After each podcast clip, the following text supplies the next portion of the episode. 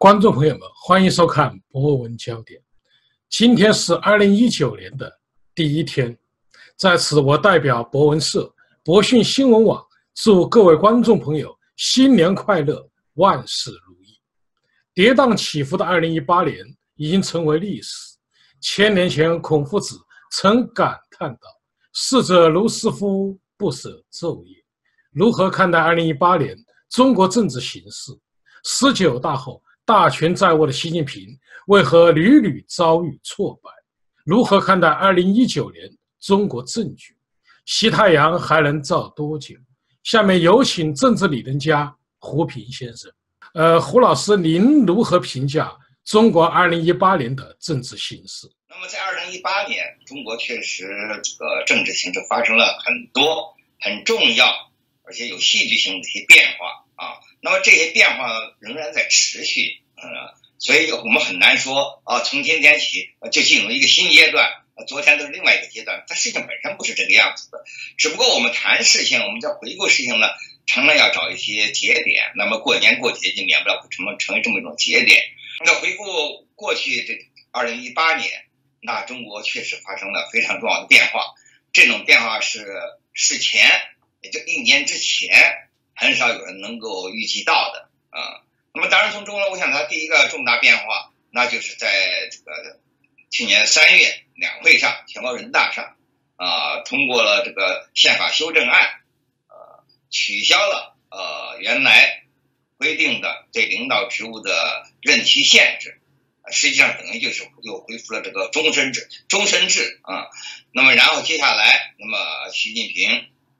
就成为这个新的这个国家主席啊，那么这就意味着呃，习近平就有一种终身执政的可能，嗯，那么这件事情是非常大的一个变化，因为他从这个法理上讲，他是对宪法的一个修改，另外呢，他也是对过去呃所谓改革开放四十周年了，呃，改革开放四十周年，我们知道经济上、经济体制上有很多重大的变化，而在政治上、政治体制上，那基本上没有什么变化。如果说其中要有有从体制上讲有所变化的话，那么唯一值得称道的一个变化，那就是当初就是给领导职务的任期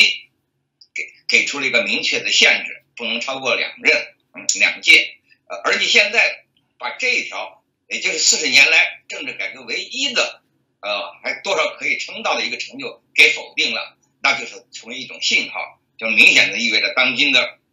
呃这个中共当局，习近平当局，呃，是要那个恢复毛时代，呃，然后伴随着和这个这个取消任期限制的，那就是对个人崇拜的这种宣传的加温等等等等，呃，这是很重要的一个事件。但这件事情呢，随即也就引起了这个反弹，呃，我们看到这个，呃，首先是从那个民间舆论上可以看得出来，呃，到了五四，去年的五月四号，北大的校友樊立勤就提了张大字报。嗯，就是呃，指点名道姓的批评习近平，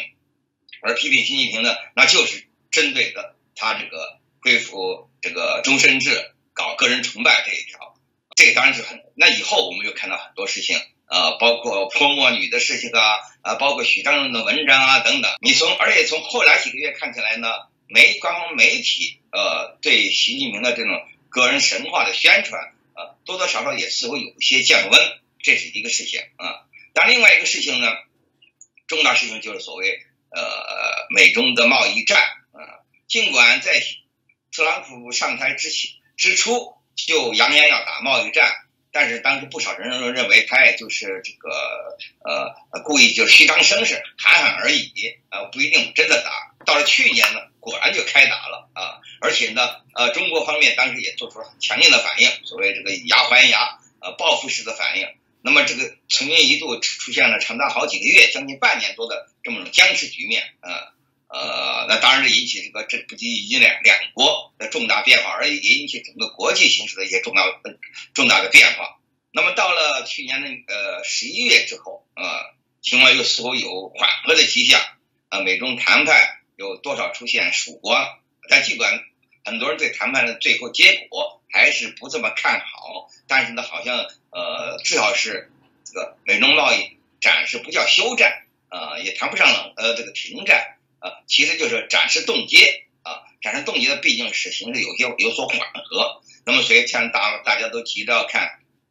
在新的一年，所谓美方提出的九十天大限啊，在那一天，就三月一号、三月二号啊，那会怎么样？会出现什么情况？大家都拭目以待啊。那么这两件事情，呃，这个对中国来说都是影响甚是非常重大。呃，贸易战一方面呢，呃，它使美中的关系呃出现了呃明显可见的，而且几乎是不可逆转的变化。另一方面呢，它也激化了中共中国内部的矛盾，尤其是激化中共体制内党内的这个矛盾。那这个我们也可以从最近的很多迹象都可以看出。所以我觉得，呃，这两件事情，呃，也就是总的来说，呃，中国这个二零一八年政治形势是，嗯，一方面是习近平的个人崇拜、个人呃专权达到顶峰，另一方面呢，他也是遭受前所未有的挑战。另另一条呢，就是美中关系的这个明显就是走向这种对抗，呃，以贸易战作为一个标志，呃，使得这个美中关系显然就进入了一个新的阶段。我想这两件事情可以说是呃过去一年中最主要的问题。胡老师，我们去年我们做节目的时候啊，我们曾经谈到啊，习近平通过呃军队的清理集权，然后呢，也通过政府成立各种领导小组。集权还是比较成功的，呃，我们就是说到二零一八年，他就应该说是大权在握了。但是我们发现一个很奇怪的现象，就是从对内来说，他有很多政治反对派，呃，也开始跟他进行博弈。但是呢，他也没有马上运用手中的权力。中美贸易战也是给人感觉，就包括孟晚舟这个事情，他也是去打加拿大，而不敢针对美国。也就是我们的感觉呢，我们说他极权主义，似乎我们把它跟呃毛泽东跟希特勒进行或者斯大林进行对比，但是发现一个很奇特的现象，习近平我们感觉他的不狠，似乎按照中国的黑厚厚黑学来说，既不黑又不厚，那么这又是为什么呢？您能否评价一下？比较重要的一条原因就是，过去习近平上台以来，呃，以选择性的反腐败。呃，清除异己，强化个人权利，呃，那么尽管在党内体制内树敌无数，呃，但是呢，他毕竟打的是反腐败的旗号，嗯，而他清除的那官员，虽然是因为他们政治上的异己才被清除，但是本人呢，确实也都有腐败的问题，因为中国官场几乎是无官不贪，谁要查出都能查出点腐败的问题，啊，这么一来呢，就是那些不满的人，他们很难打出一个冠冕堂皇的旗号。哎，表示他们的反对，呃，你不管你你你你再去挑剔批评习近平反腐败这么不对那么不对，你给人感觉好像是你是反对反腐败，那反对反腐败那总是理不直气不壮名不正言不顺嘛，所以这个就很难集结起这个反对的力量，而且事实上也是啊，呃，你最先提出如果对习近平反腐败这一点表达异议的，人家就传就发现大概你就是腐败分子，或者你跟那些倒台的腐败分子有千丝万缕的特殊的关系。啊，在替他们鸣冤叫屈，所以这么一来呢，你就没有道义感召力啊，而且啊，在共产党的话语中呢，你这个也拿不出手，所以这个就是过去啊，前阶段习近平的集权看起来很成功，但是同时给自己树立了很多的敌人，已经埋下了很多很大的危机。只是在过去这种情况之下呢，他的对手就是没法公开的表达异议，而你这次修改宪法，那么给就是。你等于给你的对手，你送给了他们一面旗帜，送给了他们一个反对你的一个一个堂而皇之的理由啊！因为这个宪法它毕竟是呃宪法，当然不要说在民主国家中修宪是何等了不得的重大的事情，那程序多么复杂。宪法本来就有这个，它就有这个作用，一些法律条文啊，特别写进宪法条文，看起来呃，平常中国又不是宪政的国家，看起来无关紧要。但是呢，因为他写的很清楚啊，呃，他是对至少之前的呃你们这个一个共识，你现在反对这一条啊，要做一种明确的修改啊，那么你这么一来呢，呃，就给你的所有的不满人，他就成了一个信号，就成了一个集结号，使所有的反对人就等号召他们起来对这些人来表态，要反来反对，所以这是他最重要的条，你。你你你就像你当年袁世凯也是，你要不改制不去称皇帝，你就当你的大总统，你你你可以一直当下去啊。但是呢，问题就是你你要体制上做一个明显的修改啊，这么一来呢，它就成为一个信号了，呃，所以它成它一下子就使得这个反对力量就集结起来，而且而且有个堂而皇之的理由来反对你。那你仔细看看，最初出现的反对的意见，其实那显然也都是醉翁之意不在酒，不仅仅是针对于你这个修改宪法这一件事情，对你你的不满多了啊，呃，只是呢，呃，借这个理由，借以这为作作为一个理由。大家就都提出来了。你看那个，特别是樊立勤那篇大字报，五月四号那篇大字报，嗯，就写的很清楚。呃，他先是隶属毛泽东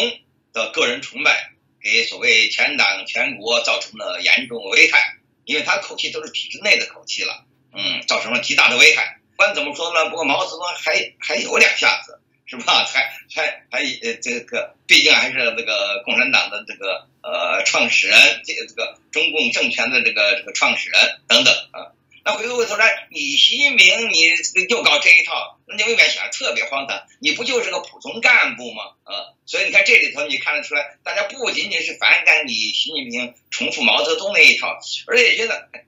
不管对错，你毛泽东搞这套还还有个说头，怎么轮到你来干这一套呢？你可以看出这些。肯定是党内相当一批官员的这个对习近平本人的这种轻视，呃，你怎么嗯幕后而冠？所以这个这个评论你可以看得很明显。呃，你看这个大家都知道，樊立新本人呢，他和邓家有很多的来往，因为我跟他也算是很熟，在国内的时候就很就是就是很熟的朋友。呃，因为文化革命遭受迫害，这样子一来，才使他和邓邓小平的长子邓朴方呃这个结下了友谊。呃，后来他也参加加入过邓朴方的他们这个残疾人基金会。呃，不过这个人呢，其实应该说是比较特立独行的，所以我并不认为他那篇大字报是得到邓家的授意，那肯定是他自己写的。但其中所表达的观点呢，想来也要这个邓家他们的这个呃，包括邓朴方本人在内的呃，他们的肯定有他们一些共同的看法。而这不止他们一个人了，你跟他是有相当一批人有这个看法啊。然后我们又看到这个法这个法学教授许章润那篇文章啊，那提这个提的也同样的相当尖尖锐，而且甚至还提到要平反六四的问题啊。你看，然后接着又围绕着贸易战啊，贸易战又提供了一个借口啊，因为你在这个你本来你说以牙还牙啊，要但是呢，第一呢，你你你报复不起啊，你美中贸易本来就不对等。呃，别人可以给你来三下五下，你后来你就没有东西可以报复了。呃，另外呢，你中国的经济实力确实比美国弱啊，尤其是在高科技方面，一个中兴案件就让中国就就把所谓中国的这个呃厉害的我的国家打打回原形。那知道我们闹了半天，呃，其实我们在高科技方面差这么远，一方面出是而中国经济本来形势就在下行，那么由于贸易战呢，就增加了它的这种困难，就加速下行。所以你看，呃，就是几天前嘛，中国社科院、社会科学院这么一个官方的这个正式的幕僚机构，都出一篇文章、一篇报道，就说这个贸易战对中国的损害要比对美国的损害更大。这件事情虽然在我们看来都是呃老生常谈，没有什么新奇之处，但是它出自中国社科院之口，那就不同寻常。而大家都认为呢，那个贸易战很大程度上是你习近平招来的。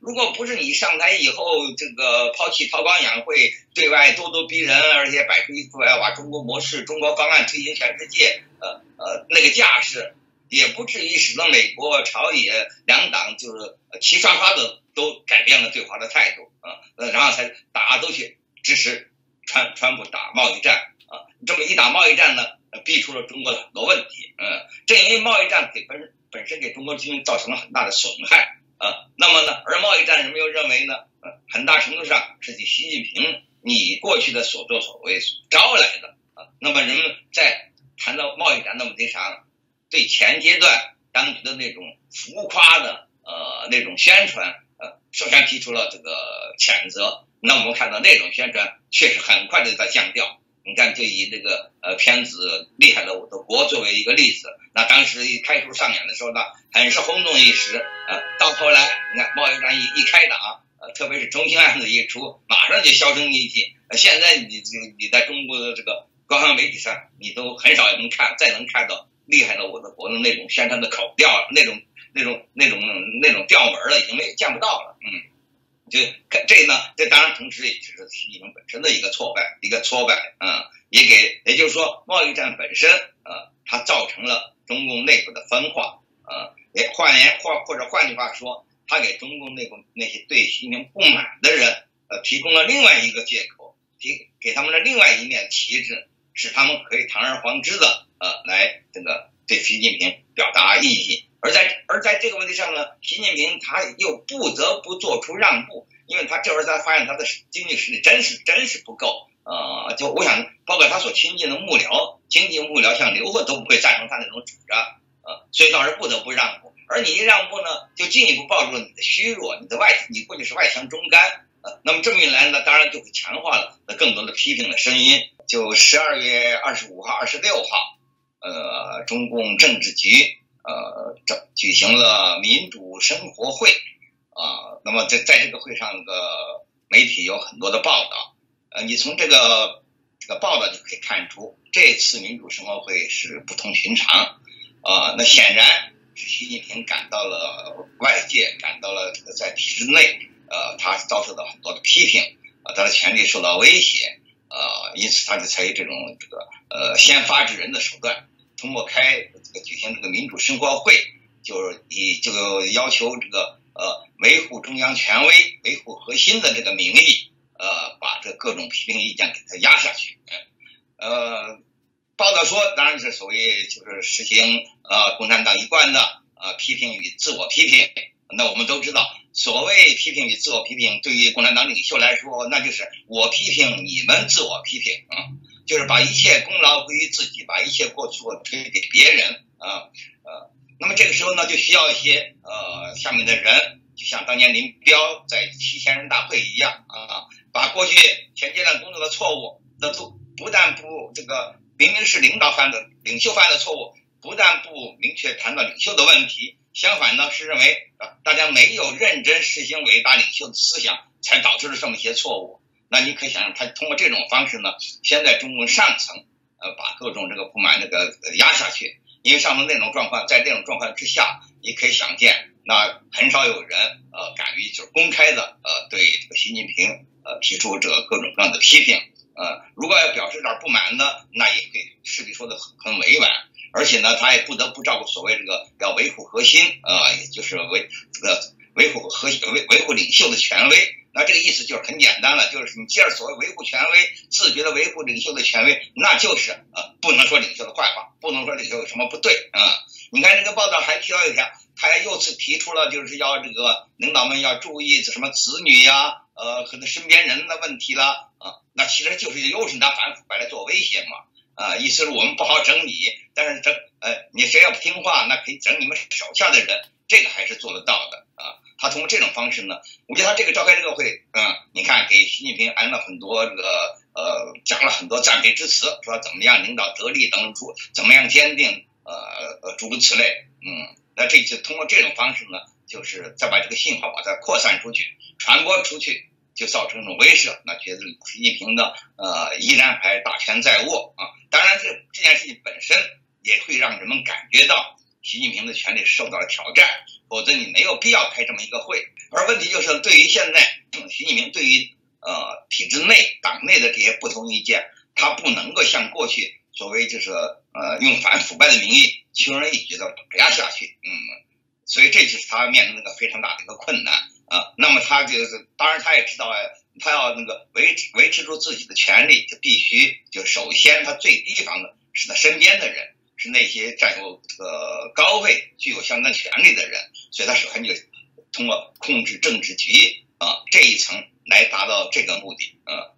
这里当然他有有个很重要一个问题啊，就是说，嗯，在中共，因为我们原来也讲到过啊，习近平他做了这么多事情不得人心，呃，他的无能，呃，他的那刚愎自用，呃，在体制内引起了很多很多的不满。但是为什么那些人都拿他毫无办法呢？这很大程度上当然也和这个体制本身有很大的关系。因为这个体制，它不给人们，包括哪怕你呃这个身居高位的人，不给你们表达不同政见、提出不同的看法啊，向领导人提出批评，提供一个合法的渠道。嗯，所以在中共建立六十年的历七十年将近七十年历史上，呃，除了所谓通过会议这个正式的会议。居然做到了最呃第一把手的一种批评啊，从而导致一种权力的转移。那么大概就只发生了一次，就是所谓四十年前的十一届三中全会。嗯，那个当然有很多特别特殊的原因了，包括呃华国锋本人的个性，包括当时刚刚出来出台的那元老们呃比较有恃无恐等等啊。那还有一条就是呢呃这个这个习近平的情况毕竟和华国锋不一样啊。华国锋他呃除了别的原因之外，就是他比较让得起步，因为他呃。通过达到四人帮，那虽然他的权力机制有限，但是通过达到四人帮，毕竟是做了一件呃被全党认为是件一件一个一个大功劳啊，所以他退下来也无妨啊。而你习近平，你上台几年来，你得罪了这么多人，树敌那么多，呃，那他就有点，他就他对要退下这一步来，他觉得他根本没没有什么退的余地，他更担心一旦退下来之后，那恐怕就不是不能像华国锋那样子安享晚年了。原来他。得罪了那么党内外的各种势力的那种这这种这这种清算，嗯，所以他就对这个呃退一步，在党内退一步就格外的恐惧，嗯，所以他必须就就采取这种先发制人，呃，努力把这种东西给压下去。所以你从这次可以可以看，第一可以看出啊，那么现在在体制当当然是体制内党内在上层已经有很多很多对习近平的不满，而习近平已经明显的感觉到这种。对他权力的威胁，所以他采取这种手段，试图通过这种手段呢，维护他已经受到威胁的这种最高权力啊。那么这件事情啊，他想通过这个会议呢，达到这么一个结果，然后等到明年啊年初的这个呃所谓四中全会，呃，就给明年的四中全会定下一个调子。呃，但是呢，毕竟这个世事多变，呃，那么这件会本身就像我刚才讲到的，呃，也从另反面揭示出。向世人说明他的习近平的权利就是受到了很严峻的挑战，嗯，那么因此他能不能那个就从此以后就太平无事的把这个第一把这个呃这个宝座坐下去，那确实还是很大一个一个疑问。所以当然也说明这个天你的体制内起到这么一种正当的体呃正当的机制呃来呃解决所谓党的民主能提出不同意见的这么一种方式。呃，那也当然也也就说明的，要真正呃这个，如果呃他的反习的势力呃要做成事情的话，那恐怕要通过这种过去这种呃现在党已经得到进一步强化的党的这种呃组织这种组织系统这种呃程序，共产党的他所规定这么一套程序，因为这种程序已经排除了呃党内哪怕你是最高层提出不同意见的这种渠道。因此，要通过诉诸这种方式，恐怕那个就是很难，呃，很难成功。呃，换言之，你多少恐怕更多的还，如果要反对反习的势力要向你所作为的话，那恐怕多少恐怕还要采诉诸一些这个非常的方式。呃，当然，这个党他们斗争到今天，呃，那应该说已经在很大程度上，就像这次民主生活会一样，都已基本都已经浮出水面。呃，所以接下来，我想。呃，他并这这件事情，民主生活会呃，并不能说明呃，习近平就已经呃，在党内获得了胜利。呃，他他所面临的挑战，他的个人地位的危机仍然没有结束。这个在新的一年，我想我们还有很多可以看。这两个问题，一个是去恢复终身制，一个是在贸易战啊碰碰到了你你踢到了铁板啊。这么一来呢，都是习近平遭遭到一些困困难，也就给他的反对派，嗯，而这个反对派的势力就越来，包括的方方面很广了。那当然也包括在前决在反腐败中，呃，受到呃受到打压的那些，呃，依然还在位或者虽然退休，呃，还至少还有着这个呃他的政治名誉，还这个呃还属于当局这个保护肯定之类的这么一些元老们，他们的呃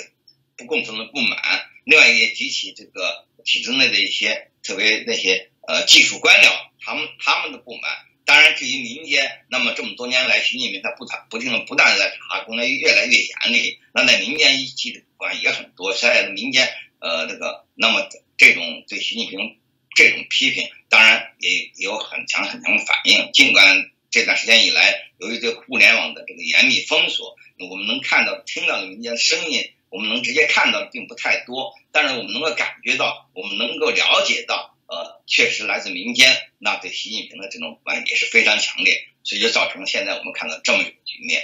胡老师，我还是在想一个问题，您就说，可以说啊，斯大斯大林，斯大林啊得到权力以后，他通过党内清洗，通过一个案件制造了很多冤假错案，最终呢，他呃成功的就是控制了局面。习近平也一样，他现在军权在握，他完全可以把政治势力通过各种方式，或者跟他诬加罪名啊，或者一些方式。但是他为什么他就不使用他的权利呢？这个独裁者的权利就是都还是有限的。呃，我们说他是绝对权利、无限的权利，那就是说缺少明文规定的这个呃制度性的约束，缺少硬约束，软约束总总是有的，多多少少总是有的。而且同一个独裁者，他在不同的时期，他面对不同的问题的时候。他的约束力量也不一样啊，所以你看，可以看到有些独裁者，他在某些方面可以大刀阔斧、所向无敌，呃，但是另外一方面，你看他也是畏手畏脚，啊，这个呃，走一步看一步，呃，进进一步又退一步，呃，他所以他看情况，看什么问题。那习近平这当然也是如此啊。那么习近平原来他能够那么急速的这个强化他的个人权利，呃，那。很大程度，大家都知道这个反腐败，他用反腐败这个大旗帜，而且谁都有腐败的问题啊。而那些问题呢，那些事情呢，呃，对他的对手啊，又很难提出表示公开的反对。呃，即便面对被整肃的那些人想反对，他们也很难指望得到他的同僚们的呼应，因为这样子就是大家好像都是贪官似的，所以这个就别人不敢，就不太敢呼应嘛。而有些问题呢，它就永远有着一定的正当性。你这个体制再严厉啊，你都有些问题是有它这个政治正当这个正当性的啊。你独裁者再多人，但是人们在某些问题上提出异议，你都是很难压下去的。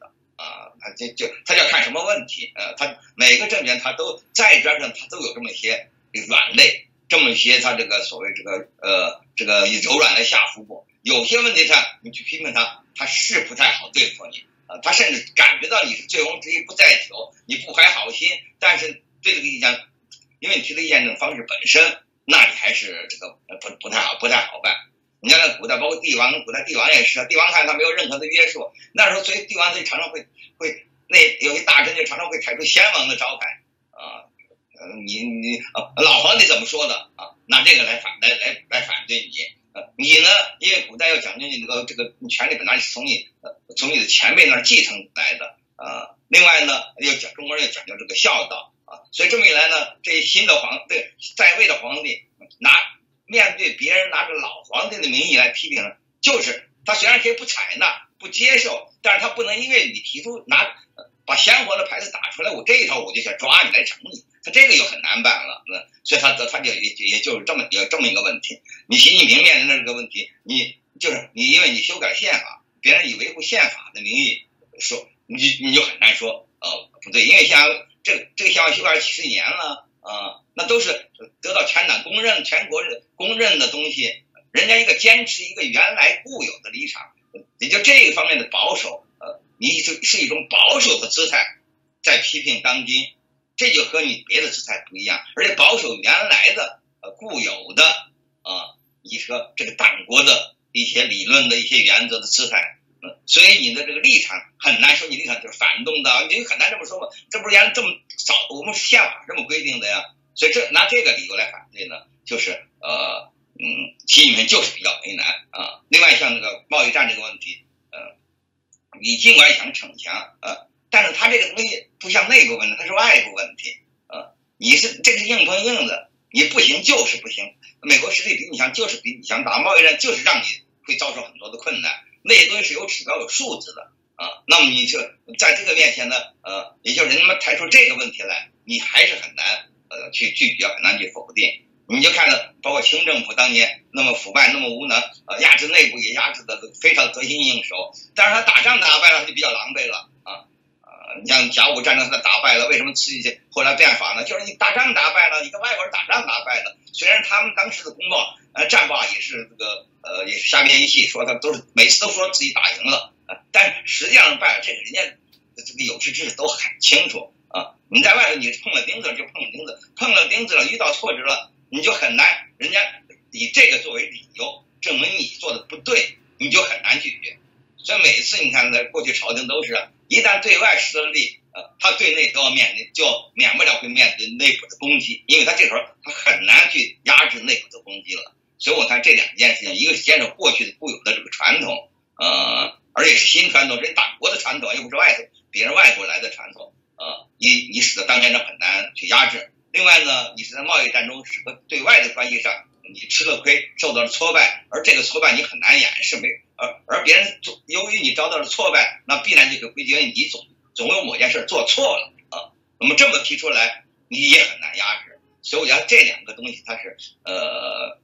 客观上就造成这么一种效果，使得你这个习这个这个这个习近平很难去压制。你看当年斯大林他也有这个问题啊，斯大林他轻出一击啊，后来这个这个跟德国打起仗来了，开头这个节节失利啊，在那个时候你看他就不敢轻出一击了啊，所以他相反那个时候呢还要把一些已经抓了监狱的那特别是军事将领嘛，还要把他们放出来啊，他还需要他们，呃，所以他都有每个这统治者他都有他的一些特定的领域，在特定的时间。在某些问题上，他并不是能够随心所欲的去压制的。胡老师，我们再来谈啊，党内的两个人，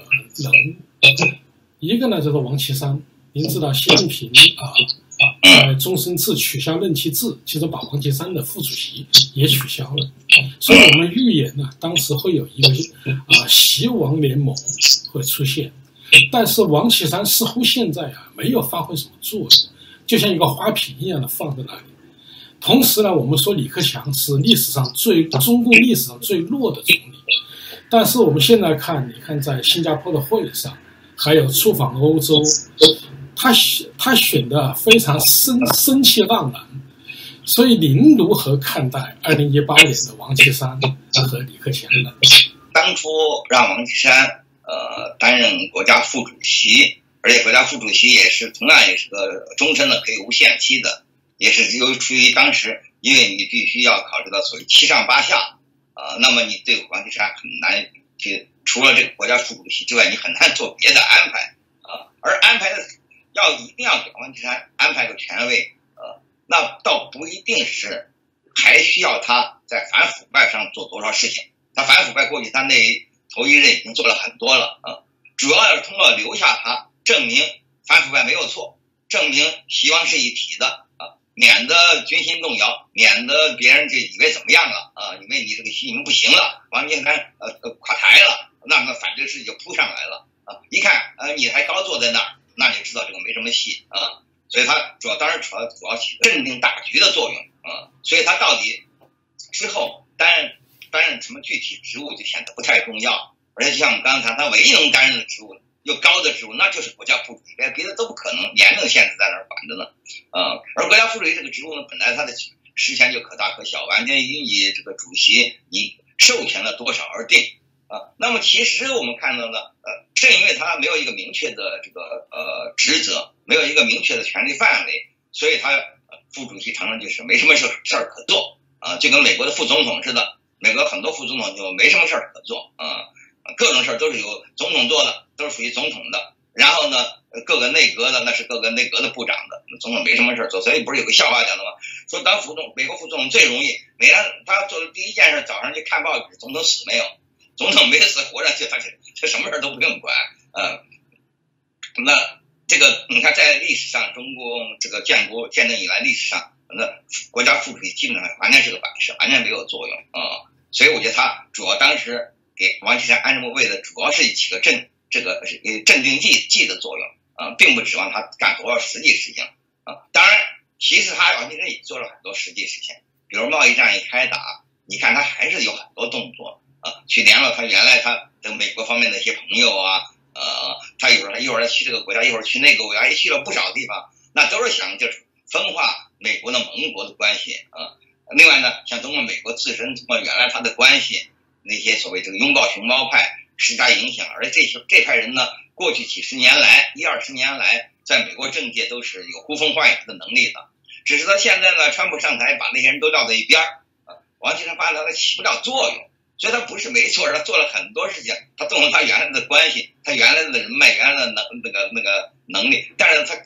发现无济于事，所以呃这样子一来呢，就显得他好像什么事儿什么事儿都都都没有什么没有做一样，就呃这他没什么成效，呃但是你想包括他呃去这个地方讲话那个地方讲话，呃而且在很重要一些场合讲话，那你可看得出来他呃政治上的作用力不是完不是可以这个等闲视之的，呃至于李克强确实有这个问题。呃，李克强大家都看到，这些年来还这这最近这一两个月来，在一些公众场合、一些国际会议上，啊，看见他好像谈笑风生，呃，应付自如，和习近平那种僵硬、呃那种死板、那种紧张，形成了很鲜明的对比。这当然也是一个这个表明习近平本人受到很大的压力，而李克强本人他没有这个压力。呃，第一，你既然很多事儿都让你习近平揽过去了。那麻烦也都是你的，他倒没什么事情，没没没多少压力。另一方面，正是因为大习近平不满，那就使得很多人呢就就对李克强就越来越寄予这个更高的希望，更高的期期待啊。那么这么一来呢，李克强他就不需要做出些什么特殊的事情，单单是他的存在啊，他就能够呃呃这个坐享其成。想由于你就是得到由于习近平的权威受到影响。而得到的一些好处啊，就跟在文革的时期一样啊。你文革时期后来周恩来也没做什么事情啊，那大家就是越来越对毛看不顺眼，对江青四人帮看不顺眼，所以什么好事这眼光都投到周恩来那儿去了啊。不是周恩来做了什么好事情，而我们都是文革期过来人都已都知道很清楚嘛啊。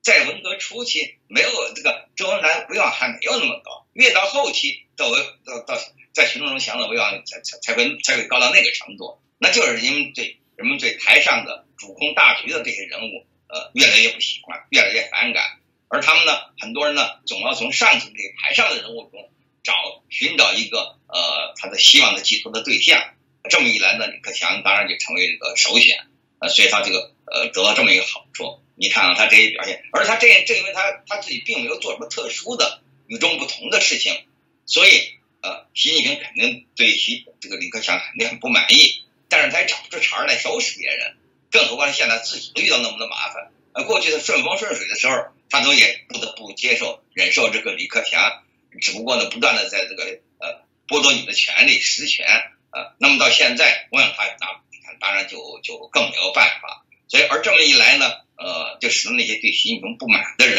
就更多的把他们的期望。投射在北京克强身上了。何老师，时间已经进入到二零一九年了，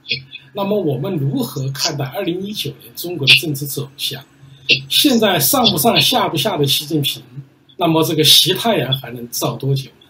关于这个习太阳能照多久，过去我们也谈过。以他这种情况啊，如果能像毛泽东那样的一直照到照到这的至死方休，这种应确实是个小概率，呃。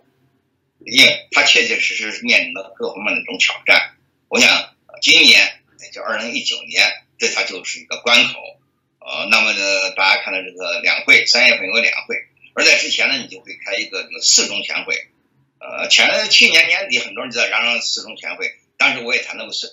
因为去年呃你在年初，呃一季度就已经开了两次全会了，呃，超出这这个违反常规的。开了两次全会，二中全会、三中全会都到挤到一块儿开去了啊。那么这么一来呢，你在去年这一年之间再开第三次全会的可能性就很小了。也就四中全会如果要开呢，那可能还还是会在第二年开，也就是二今年开。呃，那么实际上这个二这个四中全会要比两会更有看点。呃，因为中国它都是都是这样子啊。呃，这个这个这个大会解决小问题，小会解决大问题。呃，如果要出什么问题的话，他四中全会能表现出来，而不会到全国人大上。所以，那么四中全会可以怎么样？我们这个真实还有待观察。呃，另外呢，很多事情它得持续的发酵啊，所以他这次不见得会出什么事情呢，那不等于他下次不出什么事情，因为这问题还都还在呢。我们还刚才也谈到，除了党内上层之外，还有民间，民间不谈别的，不谈异议人士、维权人士，就民营企业家这一块儿。那他们对习近平是太不满了啊！你看，就是前不久那个柳传志就有个讲话嘛，啊，说他们这三个怕，第一就是没没有安全感啊，说你好你就好，说你有罪你就有罪。那么这有个腐败的问题啊，就是因为过去很多民营企业家免不了都有所谓原罪，这都不说了。另外，你在经营发展过程中间，尤其是你要想把它做大，你免不了会一定会在呃和官府搞好关系上下功夫，免不了会有请客送礼、行贿的事情。那这种事情呢，不当事情就不是事情。如果认真查起来，那么没有几个民营企业经得起这么查啊，所以他们就都很紧张啊。啊，而过去他们不不怎么害怕呢，因为过去这么一路走来的啊，大家都这个大家都心照不宣，和官这个这个政商在这方面的勾结是大家人人心知肚明啊，彼此都不计较，所以当然就大家就就安全感。现在一你上新闻上来你翻脸了，居然算这些账了，那大家每个人都觉得自己特别紧张啊，就就而且都知道这个大棒不定天天打到自己头上来。啊，另外你谈到，他还谈第二趴呢，就是政府不作为啊，你要干什么事儿需要政府呃出把力的签个字的，什么政府不干啊？那政府为什么会现在不作为呢？那就是所谓和习近平还是有关系的，就是习近平上台反腐败啊，造成很多大小官员觉得就是呃多做多错，少做少错，不做不错，就造成了所谓懒政和怠政，这个大家早就呃在此之前呃前一两年这个说法就很多了。带政那个过去那地方官员之所以对发展经济特别感兴趣，那就是因为他们在发展经济中上项目的功能，他们有油水可捞啊。你现在没有油水可捞了，那能有哪儿哪哪来积极性呢？当然不愿意了啊。而这么一来呢，你这个你的经济发展就少了一个呃一个推动力，呃官员方面没有积极性了。而现在在中国这种目前体制之下，政府对经济活动，哪怕对于民间的企业活动。都是有相当的影响，所以它自然也会引起影响影响民间的企业说的和做的不一样，这就是有鉴于习近平在近近几个月来对民营企业家已经改变了态度，说民营企业是自己人，给他们吃定心丸，呃，还还明确提出要保障这个民营企业的人身安全。你说这个题还不如不提呢，你这个题等于就说你以前给人造成人家不安全那种感觉了。呃，所以它这个不是制度问题，因为制度过去也是这个制度，硬硬制硬件是没有变化的，呃，只不过就好比一个警察在大马路上那个集市上，他他揣着个枪，呃，如果这个他从来没有开枪打死过人，大家就把那枪当个摆设，所以做生意呢买东西大家都照买照卖，不会讲话就那么惊恐，啊，而你现在只要你抽着枪来开打了人了，打死了人了，然后你再收回去，那你让人家。像过去那样放心就不可能了嘛，就是你就跟你中国对美国态度一样了，你早先亮不见了，你现在又收回去，那人家已经不起作用，人家知道哦，你原来是这个心思，人家就已经对你态度就已经变了。同样的，你习近平既然在过去这一两年能表现出你对民营企业的歧视，而且你通过种种方式对民营企业让他们日子过得非常艰难，这样子就已经让民营企业家。就对你失去了信心，而且对你心怀恐惧啊！等到等到你后来你变了，人家知道你变的其实不是出自本意，不是出自本愿，因此人们对你的变化，人们不可能相信啊，还是依然会提防，依然是非常非常不满。所以从民营企业家的角度来说，他们也希望嗯，看能够看到，也会发出种对你这个习近平的不满。你包括一些经济学家。呃，你看最近很多讲话就出自官方的经济学家之口，他们从专业的角度，呃，提出这样那样的批评，呃，那其实他们的那归归结在这都是认为你习近平上台以来所作所为，啊，违背了过去邓邓时代的那种开放的那种所谓改革开放的路线，其实都归结都都是这个意思，都是这个问题。那么而对这种批评呢，你看他就是习近平就就感到相当的为难嘛。呃，所以这么造成，他不仅仅是体制内官员，只不过体制内官员的态度你是对，因为和权力比较近，呃，他们的这个态度改变就是有有有特别重大的影响和作用。呃，那么你看体制外的，包括这个民间社会的，尤其是民营企业家的这个态度的转变，我觉得也是非常重要的一个标志。所以这么看起来，我觉得这个你现在习近平面临进退两难，你要坚持像过去那样子，我就走回头路，就搞基总那一套，呃。你想着你扛不住啊，所以他事实上他也能做得让，别说他毛泽东当年也不是想扛就扛得住的。你搞大跃进，招致三年大饥荒，那最后你你毛泽东不是也退了吗？也退让了吗？也不得不让刘少奇、邓小平来这些务实派来收拾残局吗？啊，你何况你习近平，你碰上钉子你也不能做退不做退让。习近平做了两个大退让，一个是在贸易战中向美国做了退让，这大家都看得很清，无共睹。另一方面呢，你看的就是他对民营企业是做了很大的退让。那么这啊，那么这他当然就表示他底气不足嘛，外强中干嘛啊。而这种退让呢，并不足以使别人对他建立起新的信任，而反而会使别人觉得啊，看穿了你，你也就只有这么大本事，你也不能扛到底。那么因此呢，在某种程度上还会刺激，还会强化别人对他的这个批评啊，因为他们会觉得呃那种不信任感。呃，那种不安全感，会发现只要你在那个位置上坐着，我们就不可能放心。等于这警察你身上揣个枪，如果你还是你这个警察张三，是你在那儿，那我们心里就很打鼓。呃，换一个人呢，换一个从来虽然揣着枪，从来没打过人的，没开过枪的人，那我们就放心了啊。所以看他们有没有这种要求。这么一来呢，就是说，呃，习近平他呃再说贸易战，那现在虽然暂时冻结，那么下面会成。呃，六十天不是九十天了，六十天这会出现什么情况？呃，真还是呃，现在还是在未定之天。而且我们也都知道呢，这次贸易谈判就算达成某种协议，那也只能是种阶段性的成果。而美中之间的关系，就连基辛格也承认，就是呃，不可能回到从前了啊。所以呃，进一步的这个恶化和冲突，呃，这种风险那依然是很大的。这对这个也会对习近平的权利构成了非常严厉的挑战。何老师向您请教的最后一个问题，也是刚才您所谈到的中美关系问题。呃，中美关系按照二零一九年，您刚才实际上已经谈到了一部分。您觉得有没有可能重归于好，还是会超越贸易战，爆发一场新冷战？甚至呢，你看那个中国对孟晚舟事件，会引起西方国家的共同反感，会不会引发中国跟整个西方社会的冷战？我的估计，当然，第一，呃，走向友好，回到从前，这种可能性是基本上可以完全排除。嗯，但是这第二，他在新的一年中，美中关系会不会它的冲突会不会对抗和冲突会不会升级？这个我觉得那真的还不一定。呃，因为在这方面，就我知道很多朋友，呃，就特别希望川普打贸易战，呃，打厉害点，打垮为止。呃，那他这个把这个贸易战看得太简单，呃，因为这个第一呢，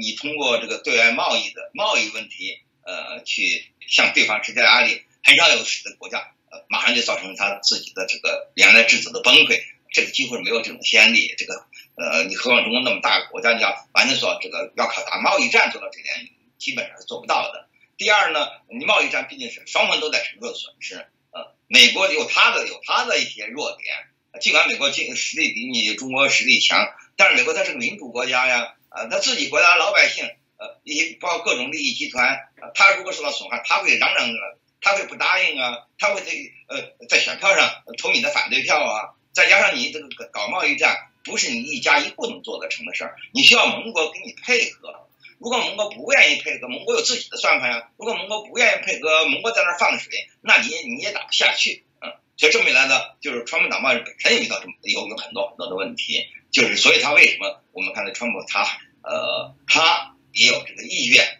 和中共达成某种妥协，取得某种阶段性的成果。你看去年这个这个十一月的这个呃那次那个贸易他们的呃高峰会谈呃虽然看起来没有达成任何协议啊，只谈了个九十天大限，但是你看得出来有些成果还是有。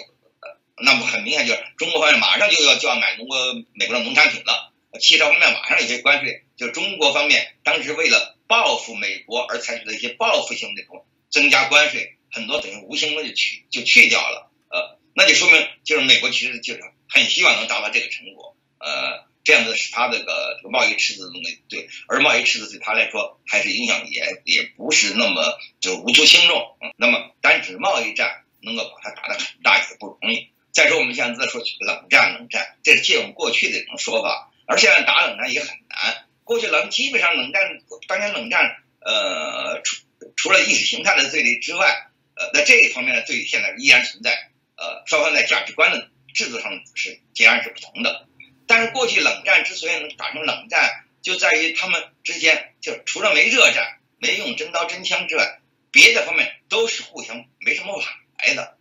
啊，政治、经济、文化都没什么，人员都没有什么往来的啊。你看我们中国，我们的毛时代过来都知道啊，那多少人我们活了几十年了，谁见过外国人呢？连个外国人都没见过，对吧？嗯，当时说谁要出国，那真的是天方夜谭，就跟那登月亮似的。你看现在，那现在中国，呃，你的经济体制上不用说了，嗯，你和外部世界和西方的这个呃贸易往来是占这么大的比例，呃，而且呢，一般的老这个老百姓，呃，到外国来，呃，留学，呃，经商或者乃至于旅游，呃，这种人是之之多。那也是过去冷战期间完全不能不能相比拟的，而这种状况你要让它完全回到过去，回到呃闭闭关双方都闭关锁国，当然主要中国闭关锁国或者西方对他们封封锁造成的闭关锁国，我觉得这个可能真是真真是不太大啊。所所以换句话说，就美中的它这种价值观和制度上的这种尖锐的对立和分野啊，它一定会以某种形式表达出来。啊，但是究竟会以什么形式、什么方式加以表达，现在依然是不清楚的。胡平先生认为，二零一八年中国经历了两件大事，